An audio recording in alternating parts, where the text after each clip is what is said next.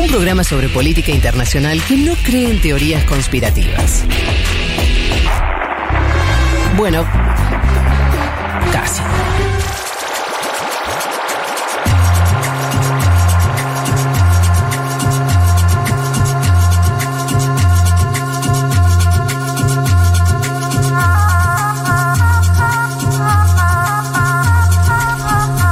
Nos metemos con eh, con las elecciones en Colombia que se está votando en este momento. ¿Sabemos algo? Mato? Hashtag Colombia decide, ¿no? Eh, ¿Cómo va la cosa? Primer- el primer punto es, hoy- es si hoy Estamos dos horas atrás, digamos. Son las Sí. 13 horas en Argentina, Igual- son las 11. Juanma, Están cierran a las votando. 16. Así que vamos a Ah, re tener res- temprano. de resultados, ¿no? 16 horas. de Sí. Colombia. Colombia. son 18 horas de Argentina. a las ocho, Probablemente nueve. a las 8 haya datos. El tema climático también es importante. Si llueve o no. Un amigo en Bogotá que todavía no está, no empezó a llover, va a ser hace un rato, hay que ver ahora, pero que en cualquier momento se podía alargar. Claro. El decía, claro, el, el primer dato es cuánta gente vota. Eso Sí, va a sí, ser vamos a ver. Abstencionismo, primera vuelta, 45 puntos. Mami. En general, no hay cambios drásticos Mm. entre la primera y la segunda vuelta. En Colombia, marco el en general, porque esta elección No, tuvo condimentos muy particulares y Muy. Sí. vaya uno a saber cómo termina impactando. Eso lo sabremos a media tarde de hoy de la Argentina. Semana enmarañada. Sí. Elegí esa palabra para graficar al principio porque primero hubo un viaje de este señor, el ingeniero Hernández, a los Estados Unidos de América, más precisamente a Miami. Desde donde contó que estaba amenazado de muerte, él Mm. dijo a cuchillo. De hecho, eh, A cuchillo. Claro, él dice que, que tuvieron información de que lo iban a asesinar a cuchillo. Te diría lo Jair Mesías Bolsonaro, Mm. Claro, ¿no? ese atentado que ese tuvo, atentado o sea, que hubo en fracaso. Juiz de Afora en el año 2018. Claro, pero ahora muy en detalle la amenaza como para que sepas de qué forma. Claro, no, y aparte te viste que. Hernández siempre cuando él te dice algo que va a suceder, te marca con sus manos cómo es. Entonces, no es a plomo y hace la señal del plomo de la pistola, es a cuchillo y te hace como un Y cuchillo. además para que te maten a cuchillo te tienen que dar un montón de cuchilladas o tener muy buena puntería. Sí, bueno. Digo, como apunte. Eh, él supuestamente filtra eso desde Miami y eso es el anuncio por el cual él se queda unos días en Miami, en los Estados Unidos de América, donde aprovecha para dar... Era en- por seguridad. Sí, sí. Aprovecha para dar entrevistas. Dio, por ejemplo, una entrevista a un medio argentino. Eh, me enteré ayer cuando la vi, pero habló con Jaime Bailey, el presentador eh, al cual Juan Elman califica de nacionalidad mayamero. Eh, Bailey en un momento de la charla, esta es una cosa del periodismo militante, Bailey le dice en un momento, porque Hernández dice, no voy a invitar a nadie. A su le, jura. le pregunta si va a invitar a Maduro. Él dice, no voy a invitar a Maduro ni a nadie. Mm. Va a venir mi mamá, mi, mis hijos, mi familia. ¿no? cumple. Claro. Y dice, ¿y a mí? Y él dice, no, usted lo voy a invitar. Bueno, periodismo militante del más eh, felpudero, diría. Pero me interesa Hernández en Miami porque él ahí dice, por mi seguridad, a partir de este momento, dejo de hacer política, dejo de hacer campaña. De acá a las elecciones no voy a hacer nada. Escúchalo. En este momento tengo la certeza de que mi vida está en riesgo. Es claro que podemos esperar cualquier cosa, hasta lo más grave, de un grupo político que se comporta como una banda criminal, una banda asesina. Por mi seguridad y para garantizar la posibilidad de una elección democrática este próximo 19 de junio, he tomado la decisión de cancelar todas mis apariciones públicas de aquí a las elecciones. Bien, después vuelve obviamente de los Estados Unidos de América, pero también con este argumento, él aprovecha y se ausenta de este debate planteado en las últimas horas, Ajá. a partir de la justicia, de un fallo de en Bogotá, de asistir a un debate con Gustavo Petro. Gustavo Petro que termina aceptando todas las condiciones que le impone Hernández, entre ellas que vaya Vicky Dávila, ¿no? De semana, es decir, una periodista también militante hoy del, de Hernández. Sí. Vean la tapa de la publicación. No, y publicando su propio Twitter, que vota directamente por Hernández. Claro, sí, eso es algo más de la tradición norteamericana, que no se hace mucho en América Latina y el Caribe, pero que está De explicitar la posición. banco un poco, ¿no? Que las y los periodistas digan, estoy de este lado, porque Sí. después hay mucho que no, no dice estoy de este lado, y termina jugando para ese lado. Ahora, ahora igual ya que todo tan claro, ¿no? Me parece que esto todo muy explícito, ¿no? No, lo de la tapa semana fue eh, tremendo. No, igual en general, digo, ¿no? La- la- los periodismos están, Sí. la- los posicionamientos son más claros. Pero bueno, sí. Fue también semana de carpetazos. Sí. ¿No? Eh, por aquí y por allá. Eh, a este. Perdón, hablaste ya del viaje a Miami, no sé si iba a decir algo más, pero digo, para vos eso, más allá de lo de Bale y las connotaciones más, eh, no sé, este, anecdóticas de ese viaje, ¿le das una connotación también de, de ordenamiento ideológico? Sí, claro. Va a ser la veña, sí, claro. Elige el, el ingeniero Hernández, ¿no? Aunque no tuvo reuniones políticas de peso, por lo menos que se conozcamos. que conozcamos, no lo sabemos. Tuvo Pero varios días. Es raro pensar que va, que va a dar notas periodísticas ahí. Que va a- Exacto. es raro pensar que vas a ir a ver a Jaime Bailey. Me acuerdo de una tradición peruana también, que a veces van, viste, que, que suelen ir antes Sí, sí, de... apenas. O apenas ¿no? ganan. Apenas ganan, van y, Y después pum, vuelven. después vuelven vos esperás diciendo a ver qué, a ver qué va a hacer Ollanta Humala. Ollanta Humala viaja a los Estados Unidos de América y vuelve y dice: Voy a hacer esto y esto. A este parlanchín Hernández le cayó un nuevo archivo. Esta vez de cuando comparaba a la Virgen María con una prostituta. Yo creo que ahí hay una especie de fijación constante de Hernández, lo digo analizando muchísimos discursos de él en las últimas cinco semanas, seis semanas, siete semanas. Él habla de, una, f- de la prostitución de forma tan permanente y de forma obviamente agraviosa. Sí. Algo ahí, eh, Sí. no soy, como soy psicólogo no opino, diría como en. Twitter, ¿no? Pero marco esto, Algo ¿no? Hablaba de la Virgen María y las prostitutas, em, vinculando a la Virgen María con la prostitución, y obviamente salió un sector de la Iglesia Católica a criticarlo. Ajá. Acordate que antes él, cuando defiende a Adolfo Hitler y lo plantea como un gran pensador alemán, Sí. Luego le pide disculpas a la comunidad judía en Colombia. Es decir, eh, es una campaña donde eh, ofendió a todos los credos, eh, el ingeniero Hernández. Si te parece, escuchamos cómo fue la frase de la Virgen María, que es una frase que tiene semanas, y las disculpas que hace el ingeniero Hernández porque, obviamente, se viste del personaje de Capuzoto, Juan Domingo Perdón, y está hace justamente semanas pidiendo todo el tiempo perdón por las acciones pasadas. Escuchemos. Yo quiero aprovechar para pedirle perdón a todos los colombianos por la imprudencia que cometí cuando puse a la Virgen diciendo que yo invitaba a la Virgen y todas las personas que vivieran en el barrio. Esto fue lo que respondió hace dos meses cuando le preguntaron por los apoyos que recibiría si pasaba a segunda vuelta. ¿Usted recibiría alianza? Usted ha dicho que la Yo única recibo alianza a la es- Virgen Santísima y todas las prostitutas que vivan en el mismo barrio con ella. Bueno, ahí está, este señor al cual Becasino, el eh, marquetero argentino, intenta encuadrarlo, ¿no? Pero bueno, Hernández es Hernández, Hernández es esto. Desconozco, no tengo el pulso para nada para saber si esto afecta o no la campaña. Mi ser interior diría que no. Bueno, Bueno. salió Ingrid bueno. Betancourt, no sé si lo vieron. Sí, sí, fue, equivoco, ¿eh? fue a pedirle perdón Ingrid a la Virgen. En la iglesia pidiéndole Claro. perdón por lo que Hernández había dicho. Una Ingrid Sí. que lo apoyó, que lo apoya. Eh, una sociedad machista, conservadora, pero que ofender a tantos credos en simultáneo, no sé si... No, no, por eso ni idea, ni idea. Pero viste que esas cosas a veces uno se detiene en cosas, decir, bueno, esto. No, no, no, seguro, pero digo, Y después- yo lo traía porque en la, se- en la semana de los carpetazos aparece esto, también aparece del otro lado material interno de la campaña del candidato Gustavo Petro, Sí. que son horas y horas de conversaciones, no sé si lo han podido ver. Eh, Los petrovideos. Claro, los famosos petrovideos, esa es otra característica similar a Perú, donde aparecen Los también los, Vladivideos. los Sí. Los, los, Sí, lo que sea. los videos que te imaginas, Keiko videos, ¿te Videos para todos, los videos para todos. ¿Te acordás los Kenshi videos? Sí, del hermano, de. Eso, bueno. Eh, el medio semana dice que los obtuvo a partir de un militante desencantado. Medio semana que está vinculado a Hernández, vean esto. Dice que los obtuvo a través de un militante desencantado del petrismo, que supuestamente con buenas intenciones decía, me desencanté, no es lo que yo esperaba, voy a filtrarlo. Ahora, antes de desencantarse, grabó siete meses. Sí, claro. Parece un poco exagerado y desde ¿Qué el son petrismo, grabaciones de audio o de video? todo, audio y video de la campaña, mucho soporte virtual. Sí. Viste que claro, Claro. La pandemia, pero además no solo eso, sino estás en una ciudad y otra en otra, estamos haciendo un, ¿no? Se hace mucho por Zoom. Eh, y tiene pinchado buena parte de la campaña Petro. Ajá. Es lo que pasó esta semana. Eh, el medio semana dice, esto es parecido al Watergate.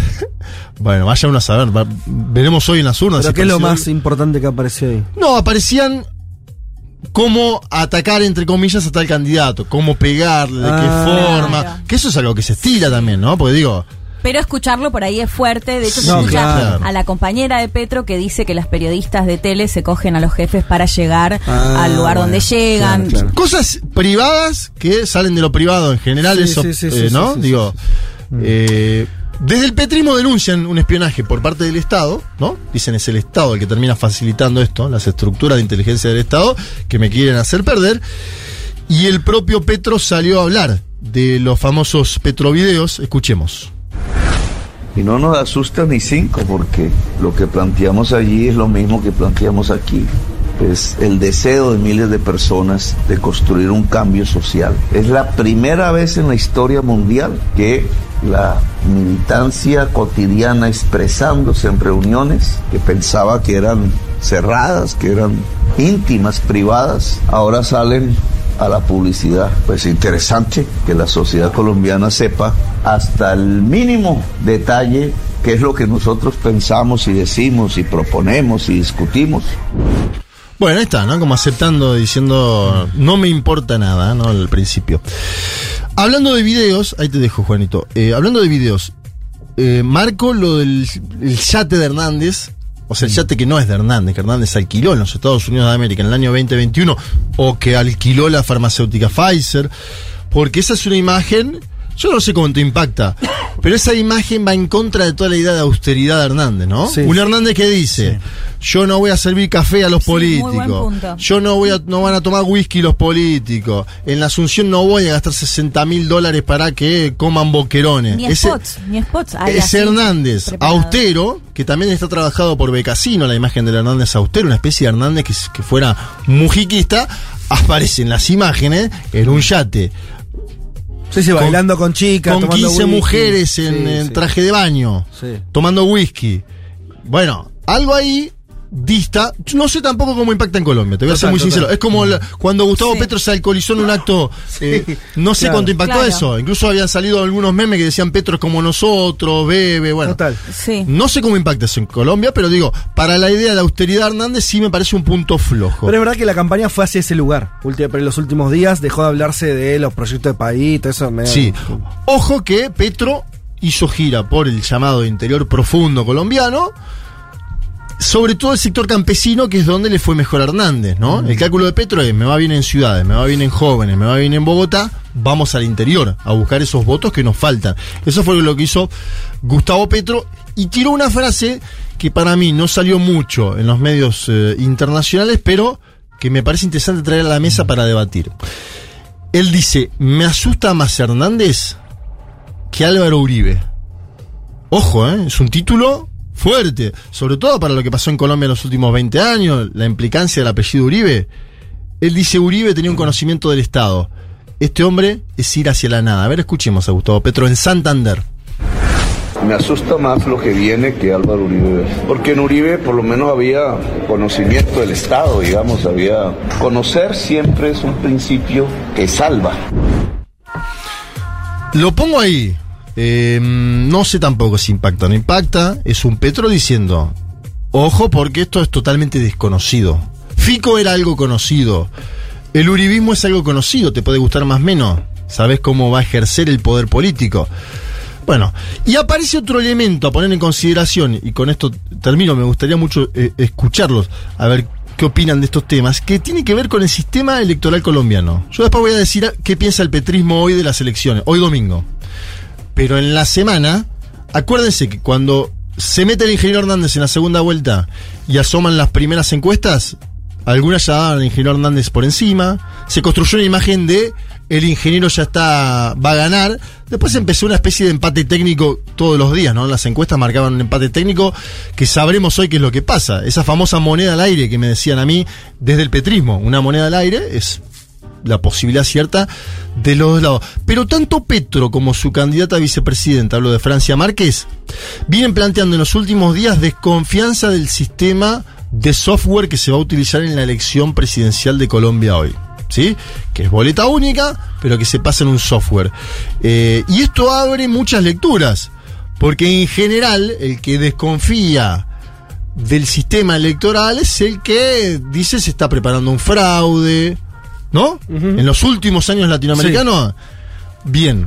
eh, en otros casos también hay- hubo desconfianza y después se ganó la elección. Digo, Luis Arce Catacola también decía, desconfiamos de cómo la dictadura, decía el de Yanin Áñez, va a manejar el proceder de la elección. Acuérdense eso, que incluso en ese, esa misma noche Yanin Áñez y, y su gobierno tardaron varias horas en que se procese la información. Ese es otro antecedente posible. Pero Petro le dijo a la agencia France 24, justo hoy que hay elecciones también en Francia, dice, no confío en el sistema electoral colombiano. Lo decía de la siguiente manera. Para terminar, usted ha dicho que no hay neutralidad en la registraduría. ¿Aceptará los resultados en caso de perder y confía en el sistema? Depende de que no haya golpes contra la transparencia electoral porque no confío en el sistema electoral colombiano. De hecho, y ante el fallo del máximo organismo judicial, el Consejo de Estado, en el contencioso administrativo, se ordenó que el software de escrutinio de los votos fuese propiedad del Estado para que pudiera ser auditado técnicamente, que no tuviera algoritmos maliciosos, etcétera. A la fecha, ya estoy a tres días de elecciones, no se nos permitió hacer la auditoría porque se incumplió la sentencia y hoy tienen es un software alquilado desde hace 20 años de una empresa privada que no permite la auditoría. No hay garantías.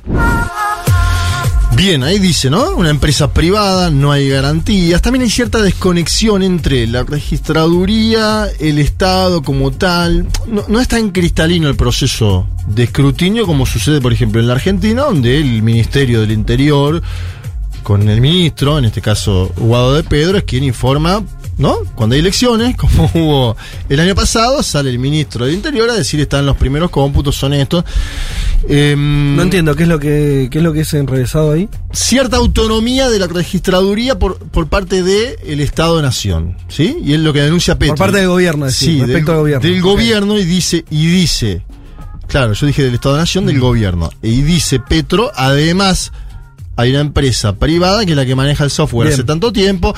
Yo no sé esto si es un abrir el paraguas antes de tiempo, Sí. que puede ser probable, o si tiene información Hasta- consistente. Hasta ahora, Juanma, los resultados siempre se, re- se, se- se validaron, ¿no es cierto? Exacto. Sí, Ahí. pero hubo tensión, recuerdan, en el marco de la primera vuelta, justamente por lo que había dicho Petro respecto al preconteo Sí. en el marco de las primarias Bien. legislativas. ¿no? Ese antecedente que plantea Juan Elman es importante para esta noche. Porque uh, el, eh, esta noche, esta noche el que gana va a ganar por un voto. Claro, exacto. Y en aquella primera vuelta Petro tuvo cientos de miles de votos, si mal no me equivoco, 400 mil. eh, Que no le contaron. que no le habían contado en ese momento. Después sí, Que después se lo contaron. después aparecieron. Se había no en la dicho- primera, no fue, pará, no fue la primera vuelta, fue en la las primarias. interna, las primarias. Las primarias, exacto. Las primarias que también fueron legislativas. o sea, Claro, coincidieron, claro. o sea, fue en las dos, ¿no? O sea, Petro anunciaba también la cuestión de legislativas. Es ¿Vos un buen querías agregar algo de la Sí, campaña? no, pues pensaba un poco lo que decía Juan acerca de, claro, uno miraba la elección y la foto después de la primera vuelta y decía Hernández tiene todo cocinado para, para llegar a cómodo a segunda vuelta, ¿no? Y lo que estamos viendo, eh, a pesar de lo que pase mañana, digo, hoy, eh, es que eso no sucedió, digamos, que si Hernández gana, al menos lo que dicen las encuestas es que ganaría por poco, ¿no? Eh, y creo Ojo, que- ahí te marco un paréntesis, seguilo. Las encuestas en general, que lo que dice Hernández, van menos al interior profundo, te lo pondría en esos términos, que es donde él anuncia que tiene más votos. Bueno, eso lo Sí, de marco todos como- modos, a- las encuestas le dieron, eh, acertaron el fenómeno Hernández en Sí, claro. la vuelta, digamos. ¿no? O sea, Pero le faltó unos puntos. Sí, pero no se sabe dio si el es voto útil. ascenso. Becasino te dice que el tracking de la el tracking que recibe el equipo de. Hernández en los últimos días daba tal cual Bueno. Sí. lo que pasó eh, el día de la primera vuelta. Una campaña muy errática de Hernández, ¿no? Sí. Más allá de esto que comentabas vos- vos bien, Juan, acerca de o sea, todo lo que le habíamos elogiado en la primera, digo, esta cosa medio eh, De construir un experimental, personaje. muy Sí. basado en su figura, El esto rey de de no salir a la calle, TikTok, eh, también de ciertos mensajes que, bueno, eran más un vamos viendo que otra cosa. Creo que le pasó un poco más de factura en, en Mm. la segunda. Bueno, un poco lo escuchamos a Petro, ¿no? Ese algo que vos pasabas acerca de Uribe. Es también decir, bueno, yo puedo manejar el Estado, yo soy economista, este tipo, lo vimos en la campaña, es un tiro al aire, ¿no? Eh, y pienso en la cuestión de la abstención y cómo juega, ¿no? Porque lo que nos dicen las encuestas em, más favorables a Petro Sí. es que si Petro gana es porque una parte de los votantes de Fico se queda en su casa, Claro, digamos, ¿no? O sea, sí. es incre- o, no es increíble, pero es interesante como en este caso la abstención podría jugar a favor de Petro. A mí de la, abstención en algunos grupos. Te marco algo de con eso. De la campaña de Petro en la semana me dijeron, hay votantes de Hernández que puede que voten a Petro en esta segunda vuelta. No sé en qué se basan, No. pero en esto que decís vos de una segunda vuelta donde Hernández trastabilló, trastabilló, trastabilló, que incluso pueda perder una parte de Mm. sus votantes, yo no lo sé si eso es cierto. Y hoy me dicen, mira, el dato que yo tengo hoy en off del, del petrismo es se consolida la percepción de que vamos a ganar. Ese es el título que me Sí. dijeron, que puede ser Ah, algo, sí. que puede ser algún entusiasmo Sí. similar al de Arauz, es decir, no va, o que puede ser un entusiasmo similar al que pasó con Luis Arce Catacora, que sí ganó. Arauz en Ecuador, donde Sí. perdió el correísmo finalmente. ¿Te acordás que ahí había también una percepción de De que iban a ganar. ganamos? Y todos te en boliviano. mismo, todos dicen, ¿Cómo Sí, la sí, ves? sí. No, no, no, pero No. esta es una fuente Sí, que sí, hace dos semanas yo le dije, La veía mal. me decía, casi que me decía esta perdida de elección. Ajá. Claro. Y ha cambiado mucho esto. Bueno, pero es verdad que todas las encuestas hay consistencia que lo que parecía medio desparejo Sí. No. se emparejó. Claro. ¿No? Y el margen de error de encuestas Sí, es te la diferencia. una más para escarbar. Tema geográfico, para pensar hoy, Sí. digo, y también vincularlo con la cuestión climática. Eh, lo que sabemos por la geografía del voto en primera vuelta es que a Hernández le va bien en la región central, eh, Sí. comunidades sobre todo rurales, a Petro le va bien en el Pacífico y la costa, ¿no? El Caribe, claro. digo, zonas más pobres y demás. La clave y la- Bogotá. Hmm. y, y Bogotá, cierto, Sí. pero justamente rubricando eso, la clave es cómo van a votar las ciudades hoy. O sea, Ah, ¿sí? Bogotá, eh, Medellín, Medellín. que fue muy fuerte Cali. y Cali. Esas son las tres ciudades que yo hoy miraría con. o sea, Bien. los tres distritos que Pero miraría por una con más cuestión de densidad poblacional van a terminar volcando la elección de CIS. Y no solamente por eso, porque sino también porque es de donde vienen buena cantidad de los votos. O sea, Petro lo es muy fuerte en Caribe y, Sí. y mm, Pacífico en la primera vuelta, con lo cual uno espera que eso se repita. Lo mismo Hernández en la región del centro. Eh, el, el tema es cómo van a votar los, los de Medellín y sobre todo Cali, que fueron para, mm, Para eh, Fico. para Fico. Sí, y Bogotá que no hizo una tan buena elección en primera vuelta Eso estaba Petro. por Me parece que que Bo- Bogotá, sí. si hace una elección mucho más expresiva hacia Gustavo Petro, puede volcar la balanza. Y hay una cosa que también, ¿eh? esto es sin ningún tipo de dato de diferencia a lo que están diciendo ustedes. eh, uno podría pensar que el voto de Petro es un voto, es esto pensando en la, la abstención y demás, es un, un voto un poco más firme Mm. y el de Hernández es un voto mucho más nuevo. Totalmente. Quiere decir, ¿no? Como que si, volviendo al, al tema de la campaña, Sí. los errores de Hernández por ahí le pueden costar más caro porque la adhesión a ese voto es muy novedosa. Sí, a la vez Tiene semanas. A la vez el Sí. antipetrismo es histórico. Claro. Vos Claro. votaste Pero- antipetro en muchas elecciones. y votar lo votaste- que sea Sí. antipetro. Exacto. Y Bien. el anti-Hernández no existe. Claro. Tuviste que construirlo Correcto. en tres semanas. Entonces es, es más dificultoso. Y por eso te plantean lo de la moneda al aire, como Sí. Sí, pero igual no surge sabemos. la duda que planteábamos, ¿no? Cuando hacíamos la suma, bueno, los votos de Petro más los de Fico le ganan a, a Petro, pero hay que ver si, y más allá del antipetrismo que hay, si finalmente después de esta semana, de hecho pensaba que eh, Petro podría haber explotado mucho más esta estrategia que planteaba ahora de golpear, por- de, de tirarle una buena, digamos, a Álvaro Uribe diciéndole, bueno, conocía de Estado, este tipo no, porque esta semana lo que demostró el debate, recordemos lo que fue todo eso, que Sí. la justicia les ordene hacer un debate, que Hernández ponga una serie de requisitos del lugar, qué periodistas, Y qué que temas, se debate, y que los no temas- se presente. Yo creo que ahí lo más grave fue los temas, ¿no? Vamos a debatir esta serie de temas, lo propongo yo y ¿Qué? después Pero no digo, voy. lo expuso completamente Sí. que es un tipo que no lo quieren dejar hablar, porque habló y tuvo que salir a pedir perdón a todos. Bueno, eh, interesante, dejamos planteado el tema. Creo que nadie va a decir, va a arriesgar. eh, No, no apostemos. No, no, sí No, me, da, me da un poco miedo esto que lo hablábamos fuera del aire, que su- puse, mm, ayer en, en las redes sociales se vio una foto de la registraduría que daba eh, la victoria a Hernández. Ah, claro. Desde la registraduría salieron a decir que no había salido de ellos, pero bueno, un Una poco esta proyección de escrutinio para los observadores internacionales donde aparece. Ah, bueno, qué raro, ¿no? Sí, por eso, como eh, yo miraría que puede llegar a pasar en una elección que va a estar Y, tan y además, Tan eh. Colo- Tan- volvamos a decir una cosa. Colombia es el lugar donde mayor injerencia concreta y real desde hace 30 años de Estados Unidos. No estoy diciendo que Estados Unidos va, va a decir quién, quién No, no está dando un dato. Eso sí es un dato. Sí, a lo que voy es, es muy sencillo. Es, es- están los cables muy pelados en ese país, ¿no? Sí. Una guerra, son una- pequeño apunte Sí. para pensar también la cuestión internacional. Eh, una de las coincidencias que tienen los dos candidatos, esto lo ha contado Juan hace unas semanas, Venezuela. es Venezuela. Sí. Sí. Eh, Normalizar O vínculos. sea, Sí. atención porque pase lo que pase, va a ser. va- vamos a ver qué pasa si es que es Hernández y no hay un- una vuelta atrás, pero digamos, ambos quieren reconocer a Sí. Maduro como presidente. Y Maduro dijo que va a hablar con el que gane, ¿eh? Claro, ya lo dijo. Maduro es el único que gana digo, acá venimos de decretando casi el fin de la estrategia Guaidó, tanto por, Vene- por eh, Estados Unidos como por el resto de América Latina, e inclusive la oposición venezolana. Bueno, súmenle Colombia también para enterrar la carta. Bueno, eh, así cerramos eh, la cuestión colombiana. Eh, quédense atentos. Entonces nos dijeron, eh, Juanma, a partir de las 9 de la noche, horario argentino, poner el 9, 10, ¿no? Sí, a 8 también puedes tener algún dato. Algún dato. creo que, Porque que a las 8 antes, empiezan los boca de urna, las bien. 8 que son Claro. las 6 en Colombia, vas a tener los boca de urna. Bueno, Y a- a- es un método muy fácil porque Muy es boleta fácil, única total. y software. Este software que vamos a ver cómo funciona. cómo funciona a partir entonces de las 8, corregimos. Esténse atentos que podemos tener eh, novedades sobre la elección colombiana. Ya leemos la cantidad de mensajes que hay que nos estuvieron enviando y nos pueden seguir mandando. Los estaremos leyendo en unos minutos nada más. Nos vamos de una manera muy especial escuchando Cabildo y Juramento, que es una canción de Conociendo Rusia, Sí. pero además fue interpretada, lo que van a escuchar ahora, en el Festival Futurock de este año, en Tecnópolis. estuvo. Ahí estuvimos. Enorme festival con el que abrimos este año tremendo de la radio. Elman Eh, estaba haciendo poco ahí. ¿Ah, sí? Adelante, sí. pa. y Ah, vale. les contamos que ya pueden revivir el show de Conociendo Rusia en nuestro canal de YouTube, ya está subido. Volvió a ver a la banda de Mateo Sujatovich en Tecnópolis, eh, uno de los shows, este, bueno, de 40.000 personas del año, podríamos decir, donde hizo Se me hizo tarde, Cabildo y Juramento, con los que estamos escuchando, 30 años, quiero que me llames. Escuchamos ahora Cabildo y Juramento en vivo y de vuelta a encontrarlo completo en el canal de YouTube de Futuro.